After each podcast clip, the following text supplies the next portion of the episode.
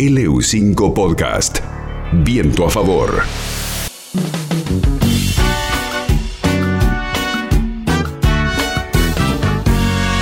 sin deber y sin temer, tan solo por ser mujer valiente y poco frágil. Resultado de la votación. Por la afirmativa 82 votos, 20 en contra, 2 abstenciones. Aprobado y se despacha a ley. Un paso trascendental. Chile antes y después del matrimonio igualitario no será el mismo.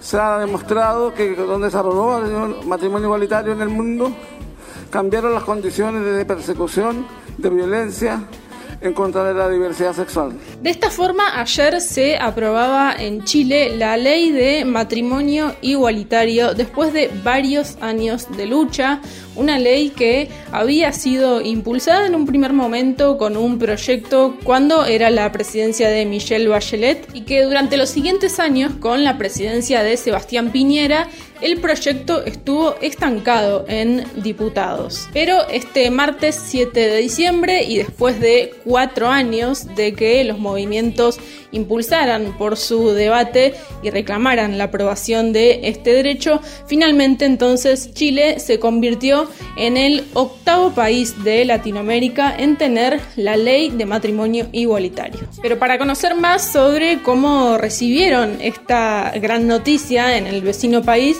estuvimos conversando con un colega periodista, en este caso de La Izquierda Diario. Él es Cristóbal Espinosa y esto nos decía.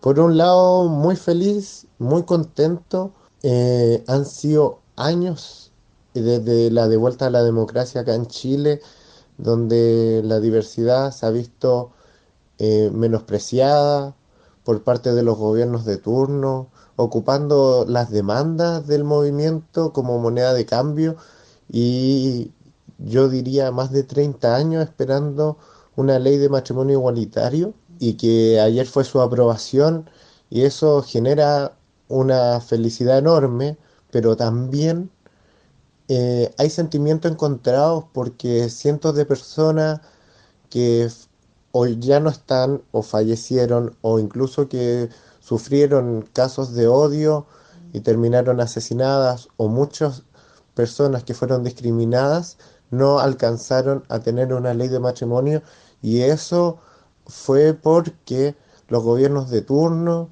porque las direcciones del movimiento de la diversidad sexual prefirieron estar del lado de los gobiernos antes de la gente que convocaba, antes de convocar a los sectores de los trabajadores.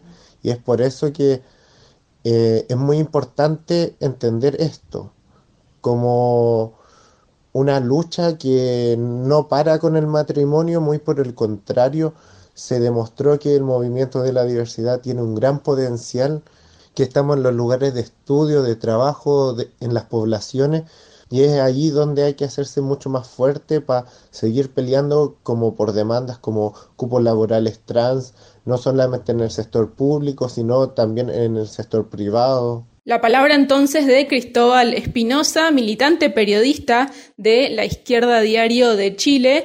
Y como decíamos al principio, este proyecto de ley estuvo varios años sin poder debatirse. Y al respecto, esto nos decía Cristóbal. Se ha demorado tanto tiempo porque los sectores conservadores de la iglesia, la derecha, han estado impidiendo los derechos democráticos de la diversidad sexual y de las mujeres pero hay un Chile hoy día mucho más convulsionado que hace un par de años después del estallido.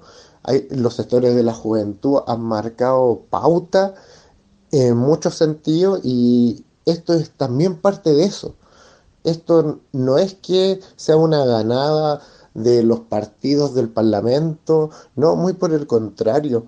Podemos ver un Parlamento que está totalmente alejado de los sectores de la diversidad de la juventud, que va mucho más avanzado que un par de leyes.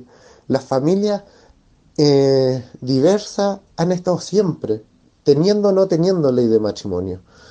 Y es por eso que se ha demorado tanto, la verdad.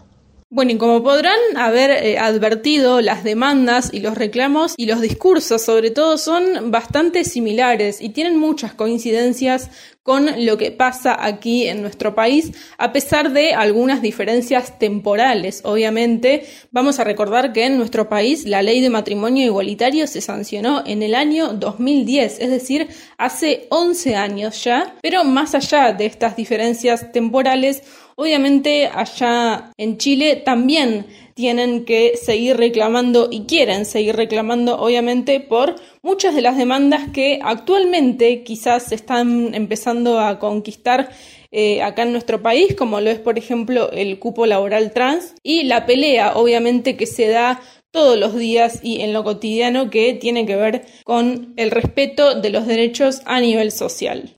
Hoy día, después de este triunfo, podemos decir que vamos por todo, eh, porque las compañeras trans tengan derecho al trabajo, no como hoy día se está proponiendo solamente con un cupo laboral trans en sectores públicos, sino que tiene que ser garantizado en cualquier empresa, en cualquier lugar de trabajo, pero también tenemos que llegar a romper uno de los pilares que a pesar de que hoy día tengamos matrimonio igualitario, no se ha tocado hasta el final, que es una educación no sexista, inclusiva para la diversidad sexual, que se hablen de diferentes tipos de familia y eso va a ser una pelea mucho más grande, incluso porque llevan años impidiendo la educación sexual en Chile y viene de la mano de estos mismos grupos conservadores, hoy día con una ultraderecha mucho más empoderada, que va a tener 14 parlamentarios,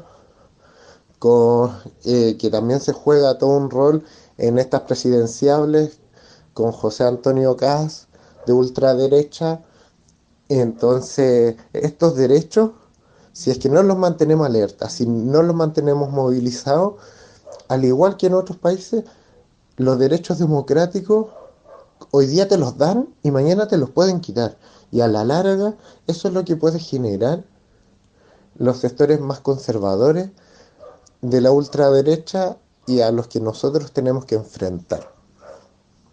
Entonces nosotros, nuestras próximas conquistas, planteamos que tiene que ser cupos laborales trans en todo lugar de trabajo, eh, barrer con una educación que no habla de eh, diversidad, no tiene educación sexual y es donde también hay que apuntar mucho en este sentido. Era entonces el colega periodista de la izquierda diario, Cristóbal Espinosa, a quien agradecemos obviamente por participar de la columna de Bellas y Fuertes. Cristóbal entonces nos daba detalles sobre la aprobación de la ley de matrimonio igualitario, un hecho histórico que ha ocurrido ayer en el vecino país de Chile. Como decíamos, Chile de esta forma se convierte en el octavo país de América Latina en legalizar el matrimonio entre personas del mismo sexo, después de Argentina, Brasil, Colombia, Uruguay, Ecuador, Costa Rica y varios estados de México. En un primer momento, el Senado del Congreso Nacional había aprobado la iniciativa por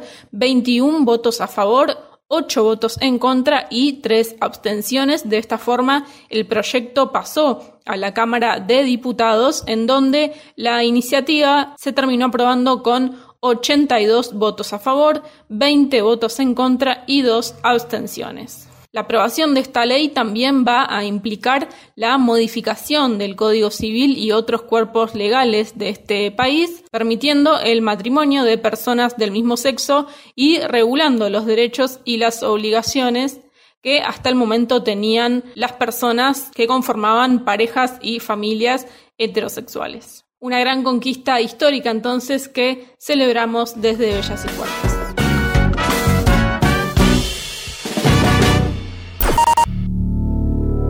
LU5 Podcast.